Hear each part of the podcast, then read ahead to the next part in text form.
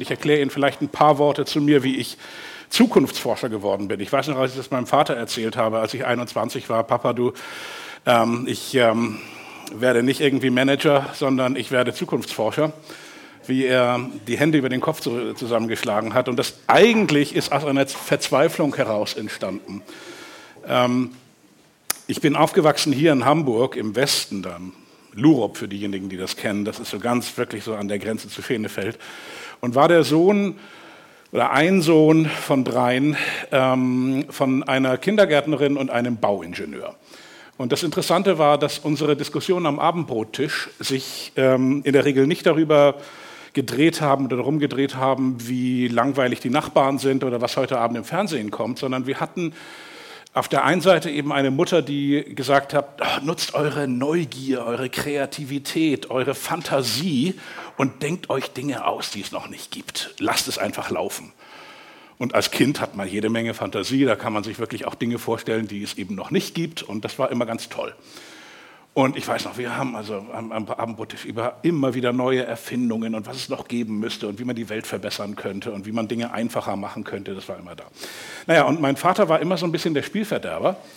Ähm, wobei, nein, eigentlich war das nicht, aber er war natürlich Ingenieur vom Background her und hat gesagt, ja, Luftschlösser können viele bauen, man muss es aber dann nachher auch bauen können, man muss es berechnen können, es braucht äh, Grundkenntnisse in Mathematik oder Physik oder Statik und er hat uns dann mehr oder weniger dahin gebracht, sagte, okay, also auf der einen Seite wirklich dieser kreative Part, Invention oder Innovation und auf der anderen Seite hinsetzen und die Dinge dann berechnen, wie kann man die umsetzen. Und ich weiß noch, wir haben schon vor 40 Jahren über die Idee geredet, ja, dann könnte man doch über alle Autobahnen auf der rechten Spur so eine Oberleitung machen, dann könnten die LKWs ohne Diesel fahren und könnten den Strom von oben nehmen. Und dann haben wir gesagt, ja gut, könnte man sogar noch einen Deckel über die Autobahn machen, dann hätte man kein Problem mit Wind oder Sturm oder Schnee oder äh, könnte es einfacher beleuchten.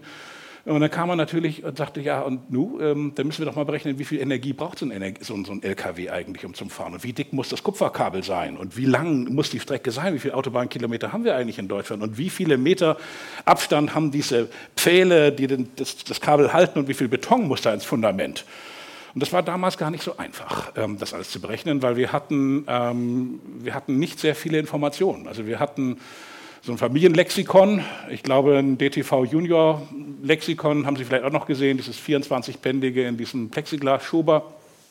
Druckdatum war schon fünf, sechs Jahre vor dem Datum, wo man dann die Informationen brauchte und haben dann eben relativ viel berechnet. Aber ich dachte, dass diese Art, die Zukunft zu planen, eigentlich eine ganz vernünftige und ganz normale wäre und habe dann gesagt, ich studiere weil ich wollte nicht Ingenieur werden, ich studiere BWL, bin nach Saarbrücken gegangen und dachte, dann werde ich irgendwann mal Manager und werde dann so richtig eine Unternehmung leiten können, das ist richtig klasse.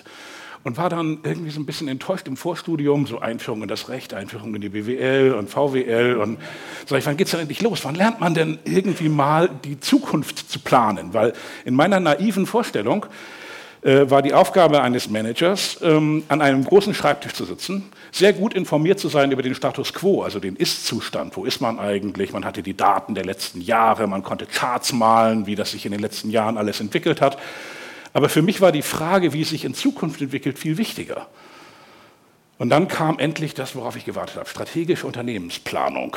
Und ich dachte, ach, jetzt geht's los. Ähm, naja, und da habe ich eigentlich, ich vereinfache es stark, äh, Folgendes gelernt. Äh, niemand kann die Zukunft voraussehen, denn ähm, man muss einfach, um die Zukunft zu planen, in die Vergangenheit gucken, dort Trends erkennen, also gewisse Steigungen oder Ableitungen von Kurven. Und dann kommt man an den Punkt der Gegenwart. Und die Methodik damals, und ich will niemandem meiner Professoren so nahe treten, war, man erkennt den Trend in der Vergangenheit und dann holt man das große Lineal und zieht den mehr oder weniger äh, fort. Wir hatten sogar solche rundlichen Limo, äh, äh, äh, Lineale, womit man dann gewisse Kurven äh, nachzeichnen konnte. Alles noch auf Millimeterpapier. Auf meine Frage hin. Ähm, was passiert denn, wenn ähm, ein Trend nicht einfach immer so weitergeht? Also wenn ein Trend bricht, Trendbruch oder Disruption, wie wir das heute nennen. Was ist, wenn, wenn, wenn tatsächlich eine neue Technologie, ein neues Geschäftsmodell, ein neuer Player da reinkommt und disruptiert das, was vorher da war? Die Antwort war, Herr Thomsen, niemand kann die Zukunft voraussehen, denn das ist purer Zufall und man kann nur sehen, dass man dann schnell genug reagiert. Und das hat mir keine Ruhe gegeben. Wir haben mit 22 eine kleine Firma gegründet, die immer noch existiert, Future Matters. Wir machen äh, Innovation und Zukunftsforschung und Corporate Foresight. Für verschiedene Industrien sind ein kleiner Laden, elf Zukunftsforscher und ein bisschen Assistenz darum, wollen auch nicht größer werden. Und wir haben eine gemeinsame Aufgabe. Wir sind neugierig wie kleine Kinder. Das heißt also, wir beschäftigen uns jeden Tag viele Stunden mit Dingen, die wir, als wir an dem Tag aufgewacht sind, noch nicht kannten. Wir besuchen relativ viele Menschen, die uns ähm, etwas erzählen können über ihr Forschungsgebiet, über das, woran sie arbeiten. Das heißt, wir haben eigentlich zwei Quellen von Informationen. Einmal eine recht große Datengrundlage. Wir arbeiten mit IBM Watson als künstliche Intelligenz im Hintergrund, die die Artikel, die wir lesen, automatisch ähm, erkennt, indexiert und Inhalte zusammenfasst, in der wir auch unsere Sachen suchen können. Wir dokumentieren relativ viele Patentschriften, Kongressbeiträge, Fernseh- und Nachrichtenberichte. Aber ungefähr ein Drittel unserer Zeit verbringen wir damit, mit den Menschen zu sprechen, die die Zukunft gestalten. Wir laden uns tatsächlich ein und sagen, wow, erklärt uns mal, wo ihr damit hin wollt. Und erstaunlicherweise ähm, wir dachten immer, niemand würde uns erklären, wie die Zukunft geht. Die Leute sind glücklich, wenn irgendjemand mal kommt und nicht wissen möchte, wie das zweite Quartal 2019 aussieht, sondern wo die große Vision der nächsten zehn Jahre ist. Und das ist auch der Fokus. Wir schauen ziemlich genau zehn Jahre in die Zukunft. Also ich möchte mit Ihnen heute die Tipping Points der nächsten 600 Wochen, das ist dann so ungefähr Mitte 2030, mal anschauen. Und 600 Wochen ist nicht zufällig gewählt, weil 600 Wochen, man muss sich jetzt mal klar machen, wie schnell sich unsere Welt derzeit verändert. Vor 600 Wochen hat Steve Jobs, damals lebte er noch, ein kleines Gerät aus der Tasche gezogen auf einer Bühne in San Francisco und sagte, we call it the iPhone. So roundabout 610 Wochen ist das jetzt her. Ähm, damals haben die meisten Leute gesagt, das wird nichts. Also man konnte sich nicht vorstellen, dass dieses Gerät irgendeinen praktischen Nutzen hatte, jedenfalls nicht außerhalb dieser Apple-Welt, die damals relativ klein war. Das waren also einige Freaks, einige Werbeagenturen, ein paar Fans von der Marke, äh, die das hatten, aber es war, äh, also Apple hatte noch überhaupt keinen äh, Massenmarkt. Und natürlich, es gab eigentlich noch kein mobiles Internet. Wir hatten es vorher noch nicht. Es wurde damit eigentlich erst möglich. Wir hatten keine Flatrates. Wir haben damals noch 29 Cent bezahlt für jede SMS, die wir geschrieben haben auf unseren Nokias. Und wir hatten uns daran gewöhnt, dass wir viermal auf die sieben drücken müssen, um einen Tee zu kriegen. Ja, erzählen Sie das mal Ihren, unseren Kindern. Das ist 600 Wochen her. Morgen ist wieder Freitag. Da merken wir, wie schnell so eine Woche rumgeht, weil wir in einer Woche immer große Vorsätze haben, was wir in der Woche alle schaffen wollen. Dann verschieben wir ganz viele Dinge auf nächste Woche. Und wir sagen immer, huf, lass uns mal lieber in Wochen rechnen, denn 2030 ist ziemlich genau 600 Wochen entfernt. Also so Mitte 2030, 600 kurze Donnerstage oder Freitage äh, wie morgen. In dieser Zeit werden sich viel, viel mehr Dinge verändern als in den letzten 600 Wochen. Und da würde ich schon sagen, dass diese Zeit in der Geschichte der Menschheit eine Zeit war, in der Unglaubliches passiert ist. Ein Staccato von Innovationen, von Durchbrüchen, von Umbrüchen in Firmen, wo sich der Handel, die Art, wie wir mit Geld umgehen, wie wir uns informieren, wie wir uns gegenseitig mit Ideen befruchten können und im positiven und im negativen, soziale Netzwerke, ähm, ähm, mobiles Internet, das sind alles Dinge, die konnten wir uns vor, vor 600 Wochen nicht vorstellen und die sind heute ein vitaler äh, Teil unserer Gegenwartskultur, unseres Alltags und haben ich meine, Sie brauchen nur jeden Einzelhändler zu fragen oder die Banker oder Leute in der Versicherung oder wo auch immer. Sie haben mittlerweile schon sehr stark die, die Geschäftsmodelle disruptiert und ähm, äh, fangen an, diese Branche stark zu verändern. Nun, ich behaupte, dass bis 2030 nochmal doppelt so viel Veränderungen und Disruptionen kommen und wir tendieren in Deutschland dazu, leider, wie ich finde, ähm, viel stärker auf die Gefahren hinzuweisen als auf die Chancen. Und ich möchte heute, Sustainability ist, glaube ich, das Wort, also Nachhaltigkeit ist für mich einmal eine ökologische, ein ökologischer Imperativ. Und auf der anderen Seite, jede und jeder Manager, jede Managerin, jeder Manager, jeder Politiker, jede Politikerin müsste eigentlich Nachhaltigkeit auch so verstehen, dass wir den Lebensstandard, den wir haben, unsere intakte Demokratie und auch eine ähm, ja, keine Spaltung der Gesellschaft im politischen oder ökonomischen Sinne können wir nur erreichen, wenn wir tatsächlich Teil dieser Veränderung werden und sie nicht versuchen zu blockieren oder zu negieren oder zu verneinen oder uns davon zu davor zu fürchten, sondern aktiv auf die Suche zu gehen. Letzter Punkt, bevor ich anfange, wirklich diese Tipping Point zu sagen, ganz kurz zum Merken, wie Zukunftsforschung funktioniert in a nutshell. Ähm, was ist ein Tipping Point? Ein Tipping Point ist in der Regel ein logischer Umbruchpunkt, der dadurch entsteht, dass wir einen Systemwechsel finden, der sehr gut prognostizierbar ist. Und ich würde behaupten, dass äh, die Leute, die sagen, die Zukunft ist nicht prognostizierbar oder ist nicht vorhersehbar, ähm, einen ganz großen Fehler machen. Ein großer Fehler in dem Sinne, als irgendjemand arbeitet an der Zukunft, der arbeitet auf Prognosen und Annahmen, der hat eine Utopie, der, der hat ähm, Dinge, ähm, die eine gewisse Logik in sich birgt. Jeder Investor, der reingeht, folgt dieser Logik oder folgt der Logik nicht, also investiert oder investiert nicht. Und ähm, spannend sind die sogenannten Tipping Points oder Umbruchpunkte. Wie kann man das am einfachsten erklären? Haben Sie schon mal Popcorn gemacht? Also für diejenigen, ja, fast alle haben Popcorn gemacht. Man kann Popcorn mittlerweile in der Mikrowelle machen, aber wir tun es einfach, damit es anschaulicher ist, in einem Topf mit Deckel in der Küche. Und zwar in der kleinen Teeküche bei uns in der Firma am Ende des Ganges, sehr klein. Und wir holen uns zehn Kolleginnen und Kollegen mit dazu und sagen, guck mal hier, ich fülle ungefähr einen halben Finger breit hitzebeständiges Öl, Distelöl, Sonnenblumenöl, alles gut. Halben Finger breit auf den Boden des Topfes. Ich nehme eine Handvoll Popcornmais, schmeiß die in den Topf, tu den auf den Steranfeld und schalte die Platte an.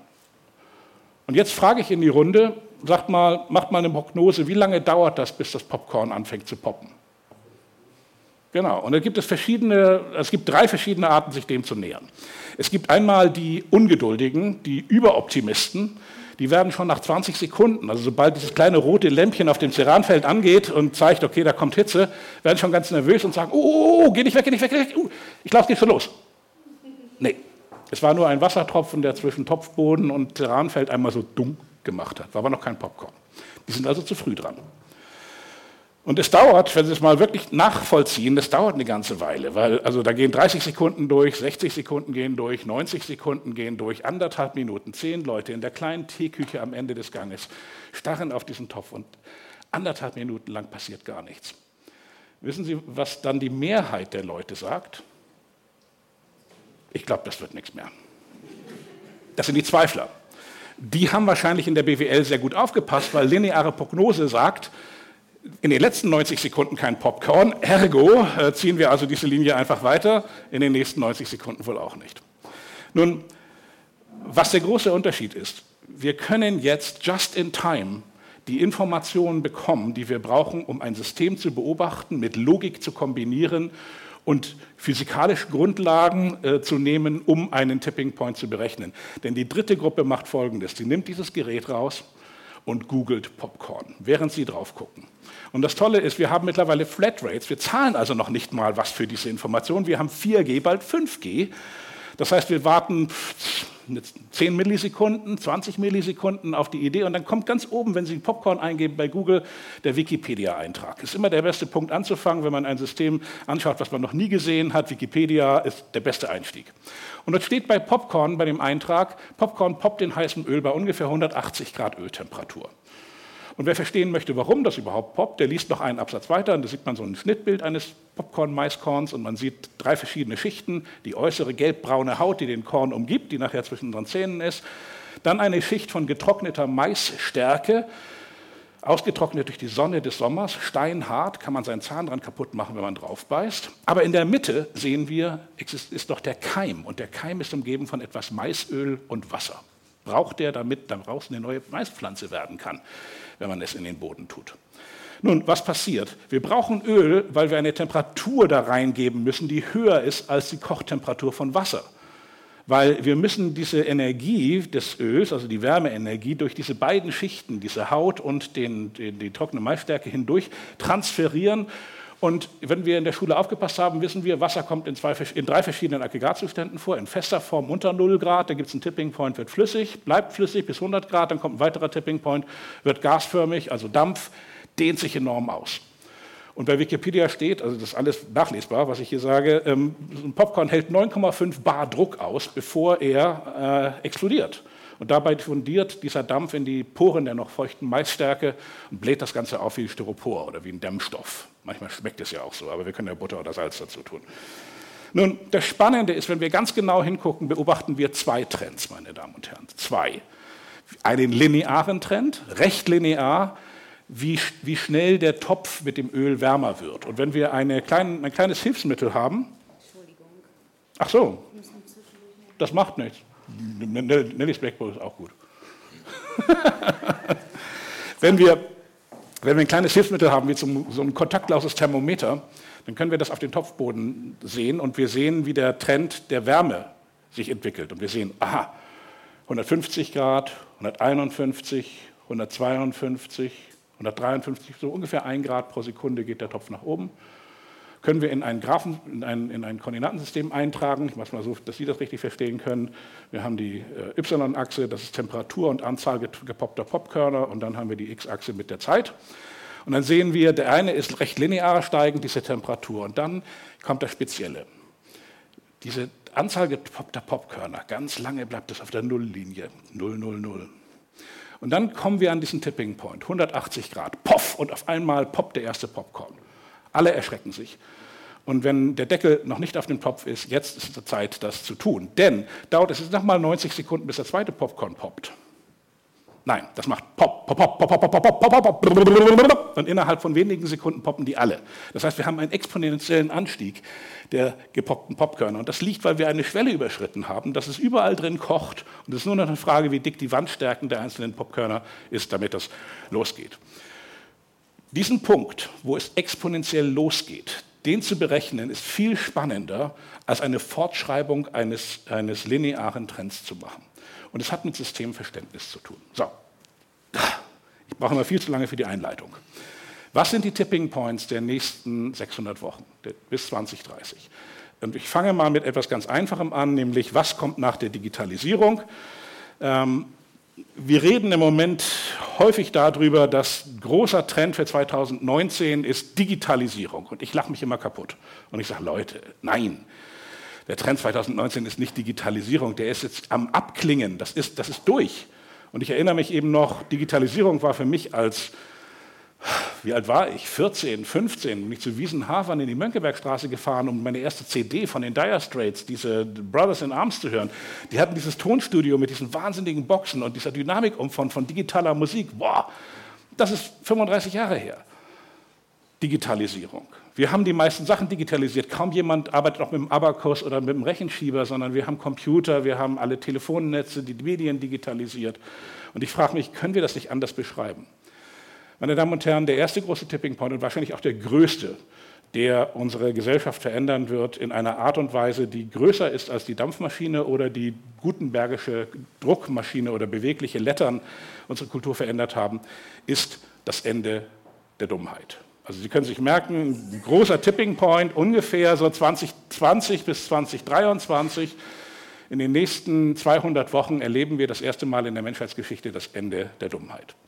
Nun, ich muss kurz beschreiben, ich meine natürlich nicht die menschliche Dummheit, ähm, die wird weiterhin existieren, sondern die Dummheit von Maschinen. Und seien wir doch mal ganz ehrlich.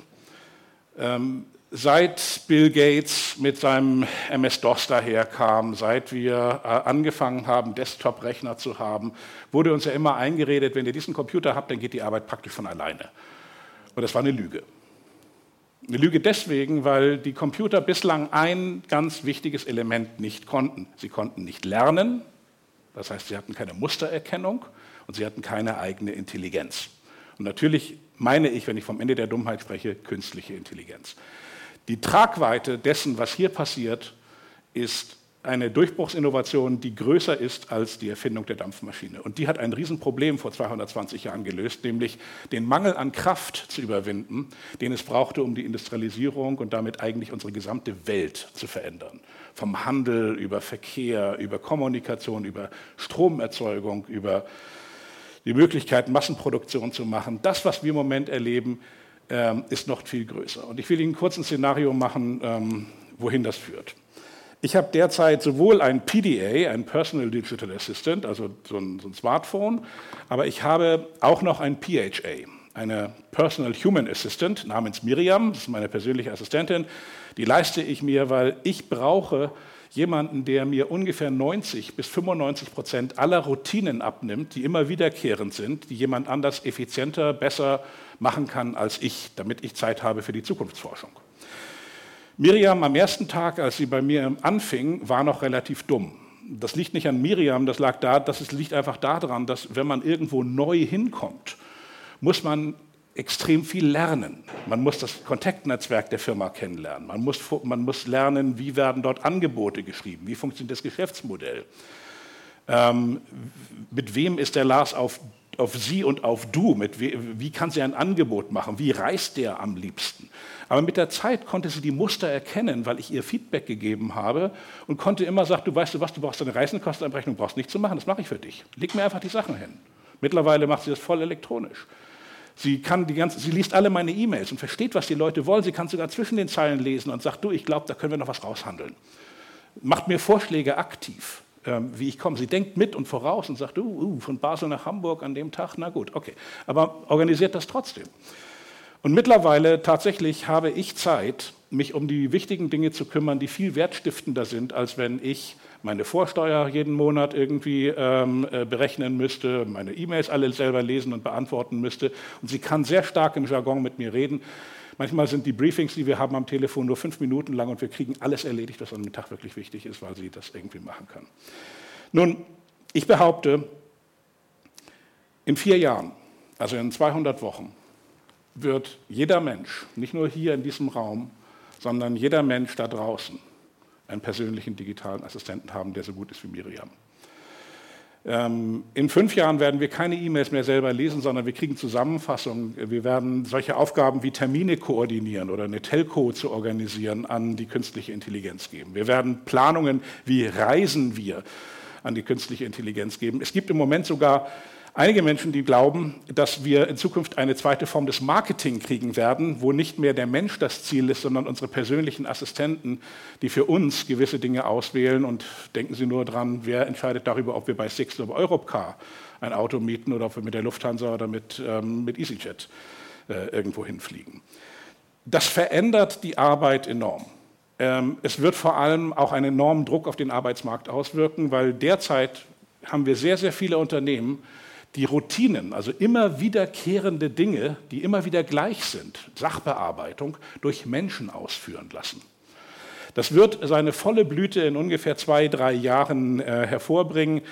Blüte insofern, dass sehr, sehr viele Menschen, die nur Routinetätigkeiten machen, ihr Leben lang, ähm, ersetzt werden durch künstliche Intelligenz und Algorithmen. Das geht vom Taxifahrer über Busfahrer, über ähm, Sachbearbeiter bei Versicherungen oder Banken. Wir sehen die ersten Punkte jetzt schon. Aber auf der anderen Seite ermöglichen sich damit ganz neue Methoden, wie unsere Produktivität, also jedenfalls von denen, die ihre Kreativität bis hierher geleitet, äh, ähm weitergezogen haben und sie noch haben, wird unglaublich ähm, äh, verstärkt werden. Konstruktionsmethoden werden mit Simulation und künstlicher Intelligenz wesentlich schneller. Es wird für neue Player viel einfacher, komplizierte Dinge zu entwerfen und äh, zu fertigen. Und ähm, es wird einen enormen Umbruch in der Arbeitswelt geben. Mit der künstlichen Intelligenz kommen wir zum zweiten Tipping Point, den wir ungefähr Mitte des kommenden Jahrzehnts erwarten. Ähm, ähm so um, um, den Jahr, um das Jahr 2024, 25, 26, also in Wochen gerechnet in 300 Wochen von heute.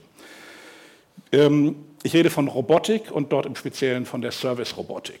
Ähm, nun muss man sagen, Roboter kennen wir seit 20, 30 Jahren auch in der Produktion. Wir haben hauptsächlich Robotik derzeit in der Massenproduktion. Große Fabrikhallen, wo Getränkeflaschen abgefüllt werden, wo Autos gebaut werden, wo ähm, irgendwelche Dinge gemacht werden, die immer wieder kommen. Da haben wir mittlerweile gute Industrieroboter, die für eine Aufgabe konzipiert werden und die sehr schnell und effizient erledigen, schneller als das Menschen können. Die sind aber in Käfigen und die sind, also die sind in, in Produktionsmaschinen festgebaut, auf dem Boden verankert ja, und ähm, sind nicht sehr flexibel. Nun kommt eine neue Form von Robotik und wenn Sie genau hingucken, das ist faszinierend. Angefangen von den kleinen Rasenmäher- oder Staubsaugerrobotern, das ist aber Spielkram, was wir haben, kommen wir jetzt zu den sogenannten Humanoiden. Humanoide Roboter sind menschenähnliche Maschinen oder, Menschen, oder Maschinen, die sich im Umfeld von Menschen ähm, entwickeln können äh, oder, oder, arbeiten können und die auch eine Interaktion mit Menschen hinbekommen. Ähm, es gibt derzeit 37 Unternehmen oder äh, Startups, die sich mit sogenannten humanoiden Maschinen beschäftigen und ungefähr 170, die sich mit ähm, drohnenähnlichen Maschinen, also fliegenden oder krabbelnden oder laufenden, also Roboter, die Beine haben, die Räder haben, die Arme haben oder solche Greifwerkzeuge haben, beschäftigen. Und wir haben äh, in einer Delphi-Studie letztes Jahr den Unternehmen, die wir ähm, besucht haben oder die, mit denen wir in Kontakt stehen, eine Delphi-Studie gegeben und haben ähm, gefragt, wann seid ihr in der Lage, einen Haushaltsroboter oder einen humanoiden Assistenten zu bauen, der im menschlichen Umfeld arbeiten kann und 80 Prozent der Routinetätigkeiten, die in einem Haushalt anfallen, erledigen kann, und zwar zu einem Preis von unter 20.000 Dollar. Hm. Jetzt muss ich kurz erklären, dieser 20.000 Dollar Preis, der ist nicht willkürlich gewählt, sondern den haben wir mal gewählt, weil wir eine Analogie nehmen. Die meisten Menschen auf der Welt kaufen sich, oder viele in den, in den entwickelten Staaten kaufen sich ein Auto, kaufen sich vielleicht sogar einen Zweitwagen und sagen, oh, ja, jetzt, ja, wir müssen ja mobil sein, wir kaufen uns jetzt noch einen, einen VW Polo oder, oder einen Seat Ibiza oder irgendwie sowas, gehen zum Autohändler und der sagt, ja, Schauen Sie hier, dieses neue Modell hat auch das große Soundsystem und richtig gut. Und wir haben jetzt die Sonderaktion. Ähm, Sie brauchen die 20.000 ja nicht sofort zu bezahlen, sondern wir haben hier ein Leasingangebot für 199 im Monat, 0 Euro Anzahlung, können Sie den Wagen mitnehmen und sind mobil. Und viele sagen, wow, der Automarkt ist ja riesig. Jetzt kommt Investment Opportunity. In zehn Jahren, also 2029, wird der Markt für Robotik in der Größe den Automobilmarkt von heute überholt haben. Vergessen Sie KUKA, das ist eine kleine Firma. Das ist einfach, also gut, die sind mittlerweile ja auch in, anderen, die sind in China im Besitz, aber wir, äh, der, der Markt für, für, für Service-Robotik, ähm, die in der Pflege, im Haushalt, in der Dienstleistung, in unseren Alltag eingebaut funktionieren, passiert genau dann. Und jetzt überlegen Sie für sich einfach nur mal so. Sie werden zu Weihnachten des Jahres 2024, das ist nicht weit weg, sind fünf Jahre, 260 Wochen, 300 Wochen, Weihnachten ist noch ein bisschen weiter weg. In 300 Wochen werden Sie die Möglichkeit haben, einen Butler für zu Hause zu bekommen, der in 24 Stunden, sieben Tage die Woche zur Verfügung steht, der mit Ihnen kommunizieren kann. Also das heißt ganz einfach, Sie müssen dem nicht irgendwelche Fernsteuerung geben, sondern Sie reden mit dem, der schaut Sie an, der kann lernen, der hat Mustererkennung, der weiß, was los ist. Und er kann Ihnen 80 Prozent aller Tätigkeiten zu Hause abnehmen, die Sie gar nicht mögen. Das kann sein, dass Sie am Abendbrottisch sitzen und sagen, und wer, wer räumt jetzt hier das ab und macht die Küche? Keine Frage mehr, das macht der Roboter. Und wissen Sie was? Der nimmt alles schön auf, nimmt, nimmt, die, nimmt Gläser, Besteck, Teller, ordnet das in die Geschirrspülmaschine ein und der kriegt da noch wesentlich mehr rein, als Sie da reinkriegen. Das ist auch künstliche Intelligenz oder Mustererkennung.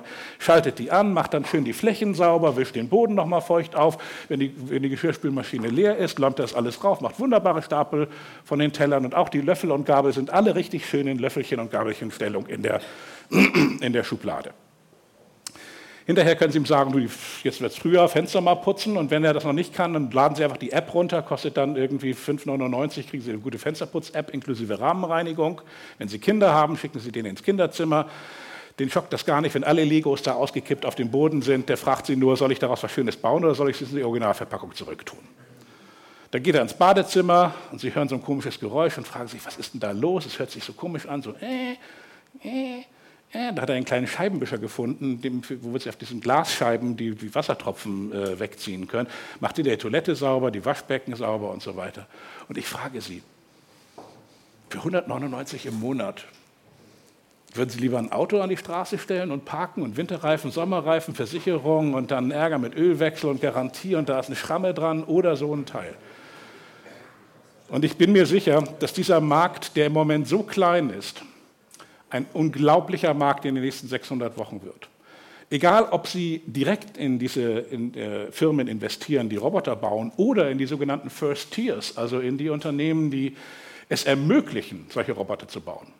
Alleine in Deutschland gibt es 30 oder 40 Unternehmungen, die, die, die wir identifiziert haben, die so Hidden Champions sind, die haben Dinge, die wissen zum Teil noch gar nicht, dass sie Schlüsselelemente für die Robotik haben. Da gibt es Firmen, die bauen solche Polymere, die können sich zusammenziehen. Also man hat früher, wenn man zum Beispiel eine Hand konstruiert hat von einem Roboter, hat man hier in den Unterarm ganz viele Servos eingebaut, kleine Motoren mit solchen Seilzügen, damit man praktisch dieses Zusammenziehen der verschiedenen Muskelgruppen simulieren konnte. Einige haben sogar noch mit Pneumatik gearbeitet, also mit kleinen Schläuchen und Zylindern und so weiter. Jetzt gibt es einige Institute und kleine Start-ups, die arbeiten an sogenannten ähm, elektrischen Polymeren. Die funktionieren ähnlich wie ein Muskel. Das heißt also, wenn da keine Spannung anliegt, ist er entspannt und dann tun sie eine Spannung an und sie können die, die, die, also ein, eine Muskelbewegung nachmachen. Alleine die Firmen, die werden Milliarden wert werden in den nächsten Jahren. Firmen, die Polymere machen können für künstliche Haut, die Sensoren eingebaut haben für Druck und für Temperatur, was jeder Roboter brauchen wird. Und wir reden hier wirklich von, Mil von Millionen, wenn nicht sogar Milliarden Geräten. Wenn sie im menschlichen Umfeld sind, müssen sie, wenn sie eine Flasche anfassen, den Druck und die Temperatur erfassen. Ähm, Gelenke, kleine Mechaniken. Das heißt also, vielleicht werden Firmen wie ZF, die bislang Automatikgetriebe für Autos gebaut haben, zukünftig Mechaniken machen für Robotik. Und wir haben den, die alternde Bevölkerung, wir werden alle älter, was wir ziemlich genau sagen können, in 520 Wochen sind wir alle zehn Jahre älter. Wir haben immer weniger Kinder, wer soll uns pflegen? Und wenn Sie die Möglichkeit haben, später noch fünf Jahre länger in Ihrem eigenen Haus oder in Ihren eigenen vier Wänden zu wohnen, vielleicht kommt schon eine leichte Demenz. Das Gute ist, so ein Roboter, der hat alle Zeit der Welt, der kann Ihnen jeden Morgen aufs Neue erzählen, woher Sie kommen, Ihnen Bilder zeigen, mit Ihnen Ihre Biografie mal durchgehen, äh, der kann für Sie kochen, den Müll runterbringen, mit Ihnen Spaziergänge machen. Und der guckt auch, wenn Sie irgendwo hingefallen sind, dass Sie wieder hochkommen. Und ich glaube, das wird für viele Menschen eine bessere Alternative sein, als ins Pflegeheim gesteckt zu werden, wo sie nämlich nicht mehr ähm, diese Form der Betreuung bekommen. Und ich glaube, dass die Krankenversicherungen den Roboter bezahlen werden, weil 199 im Monat ist viel billiger als 4000 für, für einen Pflegeheimplatz zu bezahlen. Darum, ich glaube, wir sollten in Deutschland uns bewusst werden, dass unsere Zukunft nicht unbedingt nur in der Rettung der Automobilindustrie liegt, sondern auch in neuen äh, Geschäftsfeldern. Und was die Rettung der Automobilindustrie gibt, dann gehen wir doch gleich in den dritten Tipping Point, wie sich die Mobilität verändert. Nun, die Automobilindustrie oder so wie wir derzeit mobil sind im Jahre 2019 ist ziemlich anachronistisch. Und wenn wir unseren Kindern im Jahre 2030, wenn sie dann nochmal zu Besuch kommen, zu Weihnachten und wir reden über die guten alten Zeiten und die sagen, sag mal Papa, 2019, da sind wir doch noch gemeinsam mit der Familie in Urlaub gefahren. Wie war denn das? Du hattest einen Verbrenner, richtig? Ja, sage ich ja, da war unter der Motorhaube war so eine, eine, Wärmekraftmaschine mit mehreren Zylindern und da wurden Tausende von Explosionen pro Minute erzeugt. Wir brauchten fossile Brennstoffe, hatten einen relativ schlechten Wirkungsgrad. Wir mussten diese Dinger verbrennen und durch die entstehende Explosions- und Wärmeenergie einen Kolben nach unten drücken und über einen Pleuel auf eine Kurbelwelle Sachen übertragen, aber weil die Drehzahl des Motors nicht korrespondierte mit der Drehzahl vom Rad, brauchten wir Achtganggetriebe und Kupplung und natürlich mussten wir die Abgase durch ein Rohr und durch einen Katalysator mit Handkrafteinspritzung und in einen Auspuff geben und sie sagen, Auspuff, das hört sich ja lustig an. Ja, sag ja du, wir haben sogar 2000 Euro extra für einen Sportauspuff bezahlt und unsere Kinder werden sagen, ey, das, das kann ja nicht wahr sein. Ähm, und Sie werden auch noch fragen, sag mal, da sind wir doch nach Italien gefahren. Bist du die ganze Strecke gefahren? Sag ich, ja.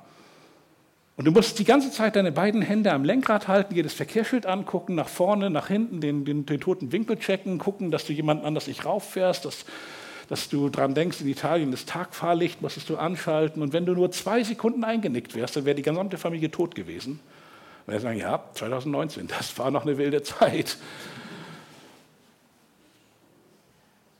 Und wir glauben, wir haben die Krönung der Mobilität dass wir jeden Tag eine Stunde im Stau auf, die, auf, dem Weg zur Arbeit stehen und wieder zurück und Abgase einatmen und schön laut ist und wir Kupplung und, und alles machen und jemanden hinten drauf brausen, weil wir halt gerade einen Hustenbonbon suchen.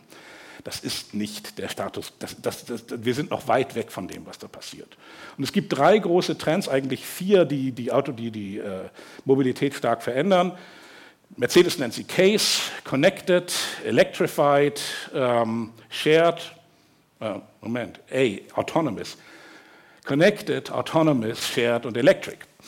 Ähm, und es ist ein bisschen viel für die Automobilindustrie, weil ein Megatrend ist schon richtig hart zu verarbeiten, wenn wir so eine richtig starke Disruption haben, aber jetzt sind es eigentlich vier auf einmal. Auf einmal haben wir rollende Computer, die abgedatet werden, die mit einem ganz anderen Kraftstoff, nämlich mit Elektrizität fahren, wo wir auf einmal Akkus brauchen, wo wir ähm, eine ganz andere ähm, Form der Ownership haben. Und tatsächlich, Mobilität in zehn Jahren wird anders aussehen als heute. Wir werden ungefähr noch 30 Prozent der Autos, die wir heute produzieren, im Jahr 2030 verkaufen und 70 Prozent nicht mehr. Und ich erkläre Ihnen kurz warum.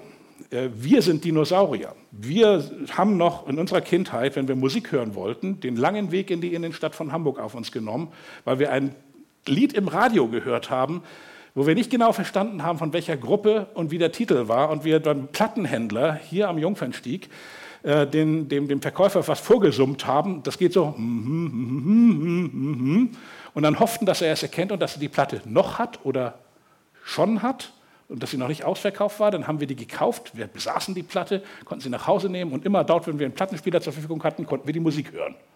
Erzählen Sie das mal meiner 17-jährigen Tochter geboren 2001 und die guckt mich dann immer an und sagt, also Papa, du kommst aus dem letzten Jahrhundert. Und das stimmt, weil sie hört den ganzen Tag Musik, aber besitzt nicht eine einzige Platte, keinen einzigen Tonträger. Sie hat vor zwei Jahren von meiner Mutter mal zu Weihnachten eine CD von Hannah Montana geschenkt bekommen. Und sie hätten sie mal sehen müssen. Also die guckte mich an und sagte, und wie, wie also Nein, Papa zahlt das Spotify-Abo und für sie ist Musik ein Dienst auf Knopfdruck. Jederzeit, überall, immer mobil und sie hört von irgendjemandem, ne, Ariana Grande hat eine neue, ich mache mal Nelly wieder weg, ähm, Ariana Grande hat eine neue Platte rausgebracht, eine Sekunde später spielt das gesamte Album. Sie muss nicht mal aufstehen. 9,99 im Monat. Jetzt stellen wir uns, beamen wir uns einfach mal kurz in die Zukunft. Sie wird, wenn sie im Jahre 2030 lebt, ist sie 28. Sie ist heute 17. Oh Gott. Naja, dann kommt sie ja vielleicht irgendwann mal wieder, aber wird sie sich ein VW Polo kaufen, wenn sie irgendwo in Los Angeles oder in Hamburg oder in welcher Stadt auch immer wohnt und den an die Straße stellen und hoffen, dass sie einen Parkplatz findet und zur Not noch fünfmal um Block fahren abends, um den zu finden und zu versichern und Winterreifen und, und, und, und, und Ölwechsel und so weiter. Oder wird sie, wie sie es gewohnt ist, auf den Knopf drücken, auf dem Display sehen, aha, das Auto kommt in zwei Minuten vorgefahren, ich kann schon mal runtergehen. Sie steigt ein, es fährt vollautonom sie dorthin, wo sie hin möchte. Sie steigt aus, muss sich nicht um den Parkplatz kümmern und die Fahrt kostet sie 2,30 Euro. Denn das Teure an einem Taxi ist der Taxifahrer und der Diesel. Wenn Sie diese beiden Dinge eliminieren, den Diesel und den Taxifahrer, kostet eine Fahrt in einem autonomen Fahrzeug zwischen 0,8, Entschuldigung, 8, 8 Cent bis 10 Cent pro Kilometer.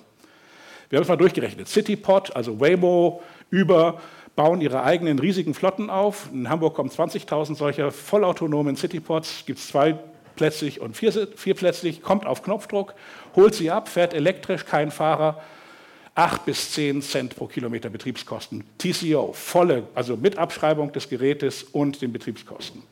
Immer sauber, weil sie fahren sich selber zu, immer, immer sauber und voll geladen, weil diese Fahrzeuge fahren sich, weil sie autonom fahren, immer wenn sie nicht gebraucht werden, sich selber zum Laden und da ist ein kleiner Roboter, der saugt die aus, jedes Mal. Und der hat eine 4K-Kamera, der sieht jeden Fussel der irgendwo ist und kann die Scheibe sogar noch von innen sauber machen, wird immer sauberer sein als Ihr jetziges Auto, weil wann haben Sie das letzte Mal Ihre Fußmatte ausgesaugt? Das wird bei den autonomen Fahrzeugen immer also im, im, im Vier-Stunden-Takt gemacht. Jetzt müssen Sie sich vorstellen, das bringt sogar eine Gefahr für den öffentlichen Personennahverkehr. Der HVV hat sogar Probleme, diesen Preis zu matchen, weil im Moment kostet eine Fahrkarte vom HVV 3,10 Euro. Und Sie müssen 3,30 Sehen Sie, ja, ich bin von gestern. Für 3,30 kriegen Sie die Möglichkeit, im Regen jetzt zur nächsten Bushaltestelle hinzugehen, die 300 Meter bis zum Jungfernstieg, schon völlig nass anzukommen, dann nicht zu wissen, kommt der Bus jetzt pünktlich, war der schon da oder kommt der nächste, dann steigen Sie ein, halten 17 Mal an Punkten an, wo Sie gar nicht anhalten wollen kommen an ihrer Destination und müssen noch mal 300 Meter durch den Regen gehen. Oder sie nehmen sich ein Uber, das fährt hier vor, sie steigen ein, fahren nach Hause, kostet sie 2,50 Euro und sie steigen direkt vor ihrer Tür aus. Was machen sie? Und jetzt fragen wir uns, warum hat Uber eine Marktbewertung von 165 Milliarden Dollar? Sie sind noch nicht mal an der Börse. Also wenn Sie letzte Finanzierungsrunde einfach dabei sein wollten, Pre-Money 165 Milliarden. Die haben noch keine, sie haben keine Autofabrik, sie haben keine eigenen Fahrer, sie haben eigentlich nur ein Konzept und eine App und ja, ein bisschen Erfahrung. Aber der Mobilitätsmarkt ist ein so riesiger. Wissen Sie, Ich weiß noch, als die ersten 3G-Lizenzen oder 4G-Lizenzen, nee, es waren UMTS-Lizenzen 3G, versteigert wurden und Vodafone hat für seine Lizenz 5,5 Milliarden Euro bezahlen müssen. Und alle Leute haben gesagt, das werden die nie wieder rauskriegen. 5,5 Milliarden für so eine blöde Funkfrequenz. Mal eine Flugreise, mal eine Bahnkarte, mal der, die Monatskarte vom HVV. Sind das 500 Euro, die zu verteilen sind, jeden Monat, wenn man Menschen mobil hält. Und wenn Sie davon ein Fünftel holen, dann werden Sie wesentlich größer als, als Vodafone oder irgendetwas. Also Mobilität, ein Riesenthema und ich mache mir ein bisschen Sorgen darüber, wie ähm, äh, die Automobilindustrie das schaffen möchte, weil wir werden ab ungefähr 2021 spätestens A sehen, dass die Autoverkäufer weniger werden, weil äh, es autonome Fahrzeugdienste gibt, die einfach für viele Menschen sagen, dann macht es keinen Sinn, so viel Geld einfach an die Straße zu stellen und rosten zu lassen, sondern wir haben eine bessere Alternative. Wir sind total hinterher mit der Elektromobilität. Wir werden im äh, Jahre 2023 elf Anbieter, wie wir derzeit zählen, chinesische Autohersteller haben, die in Deutschland Produkte verkaufen. Und wenn Sie im Moment lachen und sagen, ich würde mir nie einen Chinesen kaufen, gucken Sie mal in Ihre Tasche, wo Ihr Smartphone herkommt. Und die Qualität dieser Fahrzeuge ist enorm. China ist bei der Elektromobilität die treibende Kraft. Sie können in, im Jahre 2025 wird es für die deutsche Autoindustrie nicht mehr möglich sein, einen einzigen Verbrenner in China abzusetzen, weil die Märkte einfach zu sind in den großen Städten. Und Elektromobilität hat eben auch so einen Tipping Point, weil es liegt eigentlich nur an einer teuren Komponente der Batterie. Batterie ist in den letzten acht Jahren, also seit 2012, also es sind nur sieben Jahre, wenn ich genau rechne, um knappe 80 Prozent im Preis verfallen. 2012 hat Tesla für die ersten Batterien im Model S 650 Dollar pro Kilowattstunde an Panasonic überwiesen. Jetzt kriegen Sie die Batterien aus der, aus der Gigafactory für ungefähr 100 Dollar. Das ist also von 650 auf 100, ist schon mal eine interessante äh, Preisdegression. Und es kommt dieser Punkt, an dem ein Elektroauto günstiger und besser wird als ein Verbrenner. Der kommt in den nächsten zwei Jahren. Er kommt in verschiedenen Segmenten, zuerst im Lieferverkehr, dann in den Bussen, in den privaten PKWs. Die Reichweite von den elektrischen Fahrzeugen verdoppelt sich alle vier Jahre derzeit. Wir werden im Jahre 2021 viele Fahrzeuge haben, die Reichweiten von 700, 800 Kilometer auf einer Batterieladung hinbekommen. Dann in 30 Minuten nochmal ungefähr 600 nachladen können. Und da ist selbst die Fahrt nach Italien eigentlich keine große äh, Kiste mehr, weil ihre Blase braucht vorher eine Pause als ihre Batterie eine Nachladung. Warum wir nicht in äh, Batterien investieren in Deutschland, ist mir ein großes Rätsel. Denn wir wissen, wenn dieser Tipping Point kommt, das ist wie mit Popcorn, dann macht das Pop, Pop, Pop, Pop, Pop, Pop, Pop, Pop, Pop. Und wir brauchen so viele Batterien, dass wir vielleicht nicht mehr über Herrn Elon Musk lachen, dass er da in, Nevada irgendwie eine Batteriefabrik aus dem Boden stampft, sondern wir werden uns fragen, sag mal, warum haben wir das nicht richtig, warum haben wir nicht nachgedacht? Und ich will Ihnen mal eine ganz einfache Rechnung präsentieren. An dem Tag, an dem Sie ein Elektroauto in die Garage bekommen, vertausendfachen Sie Ihren Bedarf von Batterien. Und das klingt jetzt irgendwie ganz komisch, aber ich rechne es Ihnen gerne vor. In einem Smartphone sind ungefähr 30 Gramm Lithium-Ionen-Batterien. In einem Laptop wie diesen äh, sind ungefähr 80 Gramm Lithium-Ionen-Batterien. Wenn Sie einen richtig großen Laptop haben, haben Sie da vielleicht eine, eine 180 Gramm, also eine Dreizellen äh, 18650er ähm, äh, Zelle mit drin. Nehmen wir mal an, Sie haben derzeit als wenn noch nicht Elektroautobesitzer 400 Gramm Lithium-Ionen-Batterien in Ihrem täglichen Gebrauch. Jetzt kaufen Sie sich einen BMW i3 oder einen, einen Renault Zoe oder einen Tesla Model 3. Und Sie kriegen von einem auf den anderen Tag eine Batterie mit 400 Kilogramm Batteriemasse. Von 400 Gramm auf 400 Kilogramm ist Faktor 1000.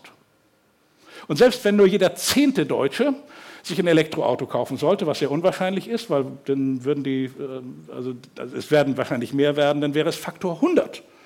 Und ich verstehe nicht, obwohl das mittlerweile ungefähr also ein Viertel bis ein Drittel eines Fahrzeugs ausmacht von der, von der Wertschöpfung her, dass wir sagen, brauchen wir nicht, das holen wir uns aus Korea oder aus China. Es ist sehr gefährlich, was wir hier machen. Und darum würde ich sagen, als Investment Opportunity, es gibt so viele interessante Battery-Startups oder, oder Batteriefirmen, die an diesem Upside ähm, teilnehmen werden, dass viele der Firmen, die wir heute sehen, noch relativ unterbewertet sind. Wenn wir einfach mal diesen Faktor einsetzen, wir verzehnfachen oder verhundertfachen die, die benötigte Batterieanzahl, Von den Rohstoffen her kriegen wir das hin, denn entgegen der vielen Behauptungen, dass Lithium ja so knapp sei, Lithium ist häufiger als Blei in der Erdkruste. Wir müssen nur neue Mining-Verfahren finden oder besseres Mining machen, um diese zu machen. Genau das gleiche gilt für Kobalt, für Nickel, für Kupfer und für Magnesium. Es sind alles keine seltenen Erden, keine seltenen Stoffe und auch keine Giftstoffe. Und was sehr dafür spricht, dass wir alles auf elektrisch umstellen, ist, dass mittlerweile die Erzeugung einer Kilowattstunde Strom mittels regenerativer Sourcen günstiger ist als durch das Verbrennen von fossilen Brennstoffen. Heute ist wieder windig. Es gibt eine kleine Webseite, Agro, ähm, wie heißt das? Agorameter. Das ist eine Firma in Berlin, die misst kontinuierlich, wie viel Strom in Deutschland produziert und verbraucht wird. Und an einem Tag wie heute, auch wenn nicht viel Sonne scheint, werden Sie sehen, dass die, dass die Strompreise so circa ab 21 Uhr gegen Null gehen. An der Strombörse EEX in Leipzig werden immer die aktuellen Strompreise gehandelt. Das heißt also, wenn jemand sagt, ich habe hier noch ein Kraftwerk am Laufen und gebe hier noch ein bisschen Gas, dann sieht man immer, wie viele Leute einen dafür bezahlen. Und heute ab 21 Uhr wird es wieder unter Null fallen. Das liegt auch daran, dass mittlerweile in windreichen Gegenden, also wenn wir hier im Norden sind, wir mit Windenergie tatsächlich mehr Energie erzeugen, als Deutschland zu, ähm, zu einigen Zeiten braucht. Solarenergie ist im Preis so enorm runtergegangen, dass viele Leute es gar nicht begreifen. Wir machen in Nevada, macht Warren Buffett mit seiner ähm, Nevada Energy äh, Firma mittlerweile Strom für 2,1 Cent aus Solarkraftwerken. Und das ist eine kommerzielle Firma. 2,1 ist die Hälfte von dem, was das effizienteste Kohlekraftwerk ähm, an Strom, ähm, äh, also an Produktionskosten erzeugt. Wir brauchen ein intelligentes Stromsystem, das in der Lage ist zu atmen, einzuatmen und auszuatmen. Und natürlich wird jedes Elektrofahrzeug mittels dem Internet der Dinge und künstlicher Intelligenz Teil dieses atmenden Systems werden. Das wird automatisch regeln, wann lade ich, wann entlade ich, wie geht das um. Da machen wir uns gar nicht so große Sorgen zu machen. Ich bin eigentlich schon viel zu lange am Reden, aber ich habe noch drei Tipping Points, die ich gerne mit Ihnen ähm, teilen möchte und dann haben Sie eigentlich auch Schluss. Es gibt noch einige Märkte, die ähm, neben der Robotik, neben der Energie, neben der Mobilität, neben der künstlichen Intelligenz enorm interessant sind. Wahrscheinlich haben Sie schon ein bisschen über das Thema Nahrungsmittelproduktion der Zukunft nachgedacht, aber ich möchte Ihnen gerne die Vision eines Zukunftsforschers ähm, hier mal beschreiben. Zwei Dinge. Auf der CES in Las Vegas, also der Consumer Electronic Show, das ist für uns immer so die, die erste große Adresse im Jahr, wo wir hinfahren und gucken, wurde dieses Jahr unter den 20 besten Produkten nicht ein Elektronikprodukt ausgezeichnet, sondern eine Firma, die nennt sich Impossible Foods, äh, die einen Burger produzieren, also ein Burger Patty, ähm, das besser schmeckt, als wenn Sie in einen Rindfleischburger reinbeißen. Und ich rede also wirklich, ähm, als Sie sehen, also ich esse gerne, aber ähm, ich habe noch nie einen so leckeren Burger gegessen wie den Impossible, Impossible Burger 2.0, der dort vorgestellt wurde. Der ist komplett aus Pflanzen gemacht, hat aber von der Konsistenz, von der Würzung, wenn Sie reinbeißen, Sie haben wirklich das Gefühl, dass das etwas wie durch einen Fleischwolf gedreht wurde, aber es ist saftiger, es ist schöner, es hat keine, keine komischen Beigeschmäcke. Es ist sogar so, dass Sie, wenn Sie draufdrücken, kommt so ein bisschen Blutsaft raus, also, also so wie, das, wie man sich das eigentlich wünscht. Und in Blindverkostungen auf der CES haben 85 Prozent der Leute, die, ne, die wirklich das nicht sehen konnten, gesagt, okay, dieser Burger, der komplett aus Pflanzen hergestellt wurde, der aber mit unglaublich viel Research und Development entwickelt wurde, schmeckt besser als das Original. Das ist auch wichtig, denn die Art und Weise, wie wir derzeit Fleisch produzieren, das geht im wahrsten Sinne des Wortes auf keine Kuhhaut. Wir haben ein Methanproblem. Wir, wir, wir müssen unglaublich viel an Futter und Kalorien und Energie und Pestizide und Dinge in eine Kuh stecken, nur um daraus dann ein, ein, ein, ein Hackfleisch-Patty zu machen, das dann im Fett so lange gebraten wird, bis es gar nicht mehr richtig ähm, äh, darzustellen ist. Der absolute Wahnsinn, wie wir derzeit damit umgehen. Das heißt, In-vitro-Fleisch, also die Möglichkeit, Fleisch herzustellen, entweder aus pflanzlichen Produkten oder durch die Züchtung, das heißt Stammzellen nehmen und eine Verdoppelung oder eine, eine, eine, ähm, ein Wachstum eines Muskelfleischfasers auf eine industrielle Art hinzubekommen, wird ein großes Thema werden. Und unsere Prognose ist, dass dieser Durchbruch schon in der ersten Hälfte des, der 20er Jahre passiert, dass wir also In-vitro-Fleisch sehen werden von verschiedenen Anbietern.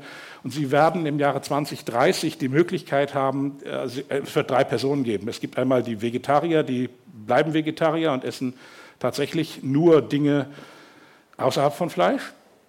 Dann wird es nach, nach wie vor die Carnearier geben, also die, die gerne Fleisch essen und, und, und so weiter. Aber es gibt eine mittlere Gruppe, die sagen, ja, ich esse Fleisch, aber nur Fleisch, für das keine Tiere getötet wurden.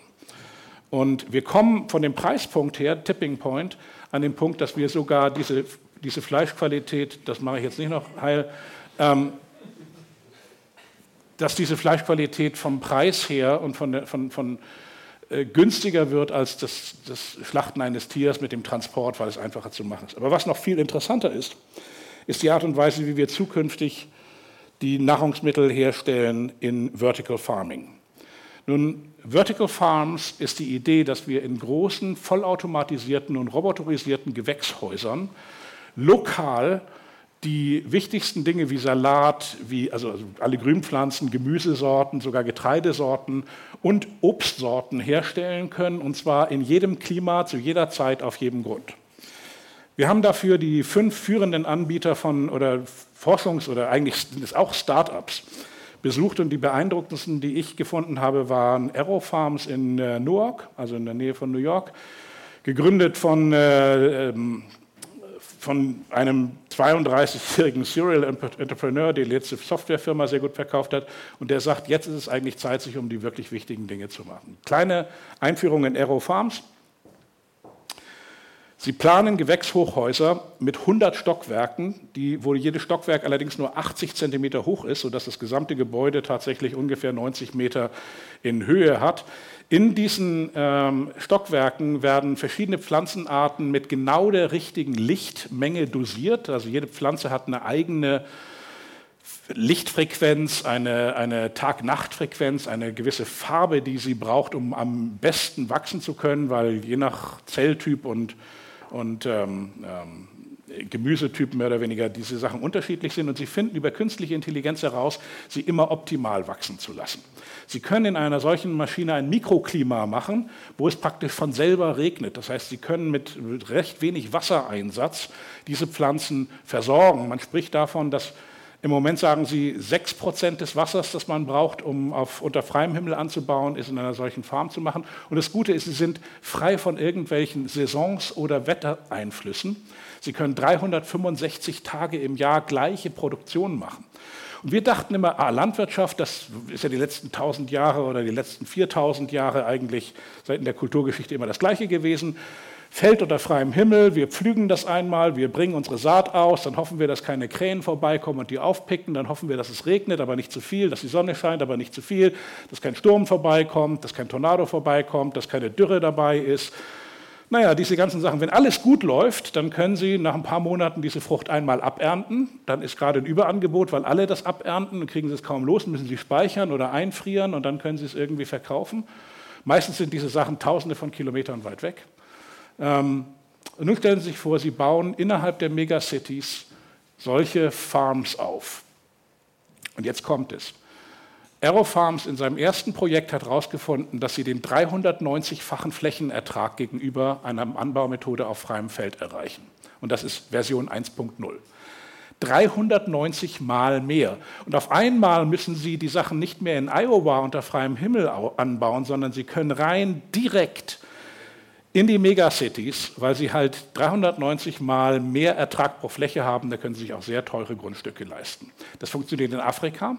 Das heißt also, selbst da, wo sie kaum Wasser haben, dort, wo sie sehr karge Böden haben, funktionieren diese Dinge wunderbar. Da haben sie auch genügend Solarenergie, um die LEDs da drin zu beleuchten. Sie können Meerwasserentsatzung praktisch mit da machen. Sie können eine Fischfarm daneben machen, haben sie gleich noch den Dünger und die Nährstoffe das Ammoniak, das sie brauchen, um diese Sachen zu machen. Und sie funktionieren vollautomatisch. Das heißt, sie haben Kameras, die die Pflanzen beim Wachstum beobachten, sogar noch dabei ein bisschen beeinflussen können, die automatisch den Erntezeitpunkt bestimmen, die über Mustererkennung, die sogar selber ernten.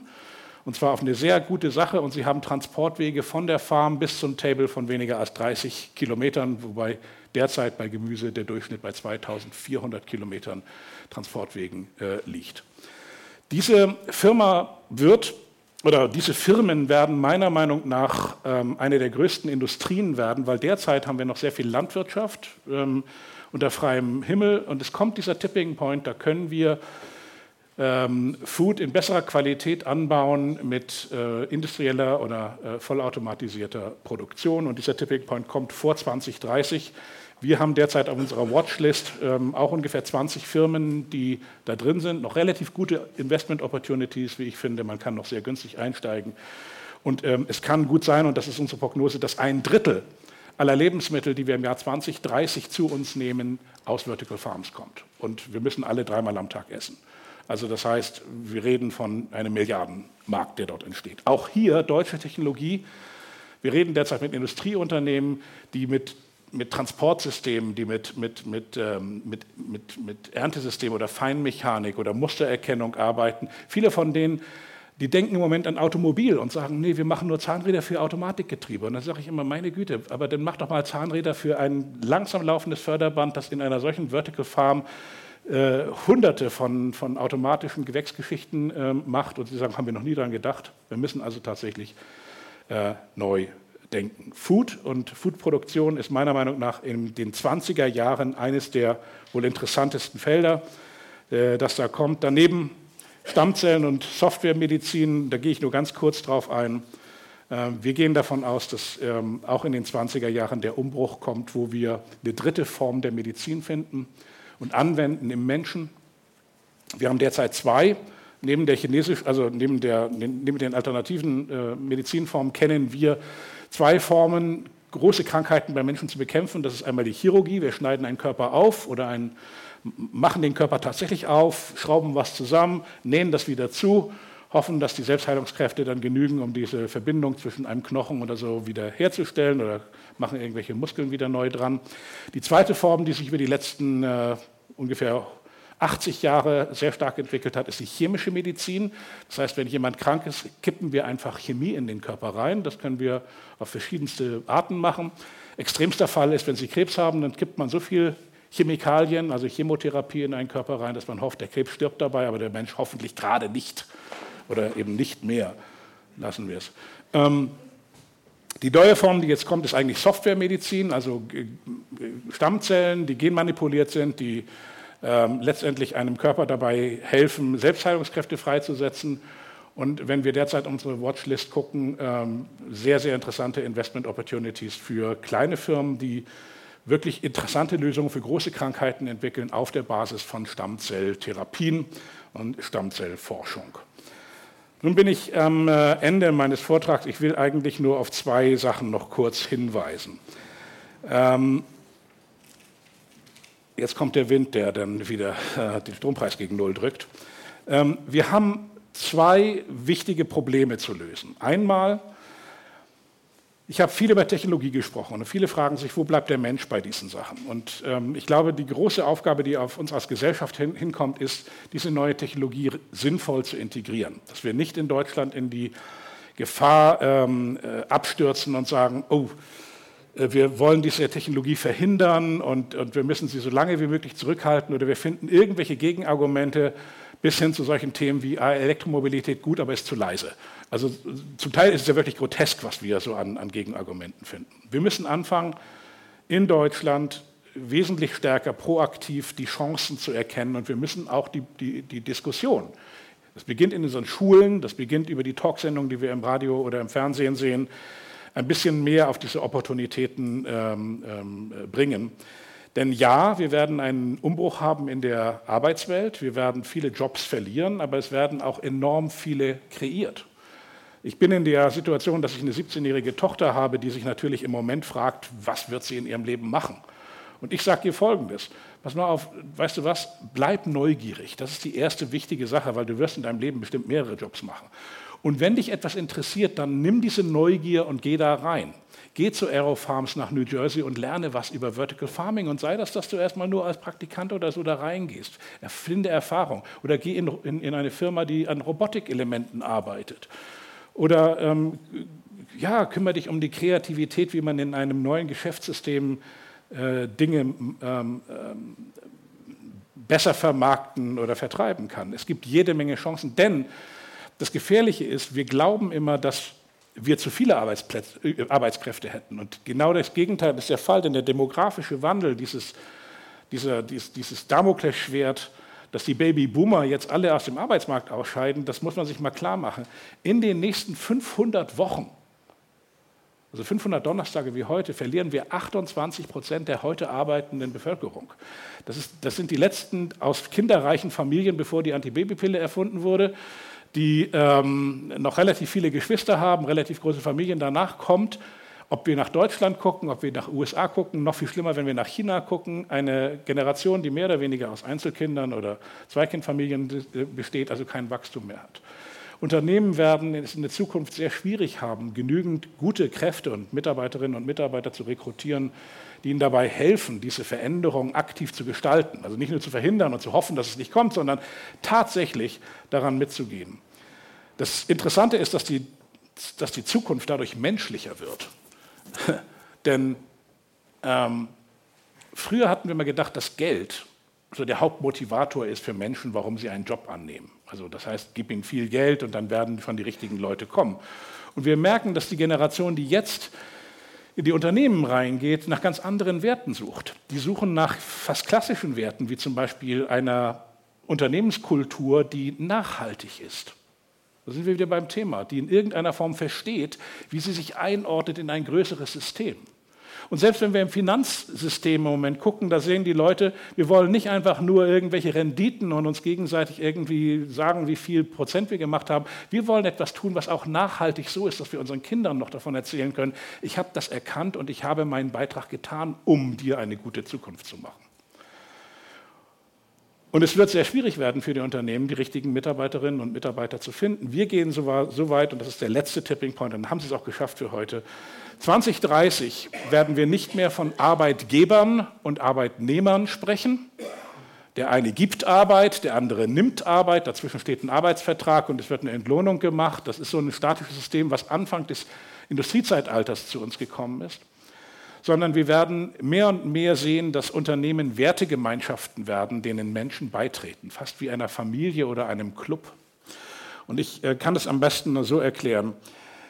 Ähm, vielleicht stand auf Ihren guten Vorsätzen, dass Sie Silvesterabend vor ungefähr zweieinhalb Monaten gemacht haben, dass sie in 2019 nicht nur arbeiten wollen und zu Hause sitzen wollen und Fernsehen, sondern sie wollen einem, einem Verein beitreten. Ob das ein Sportverein ist, eine politische Partei, irgendwie freiwillige Feuerwehr.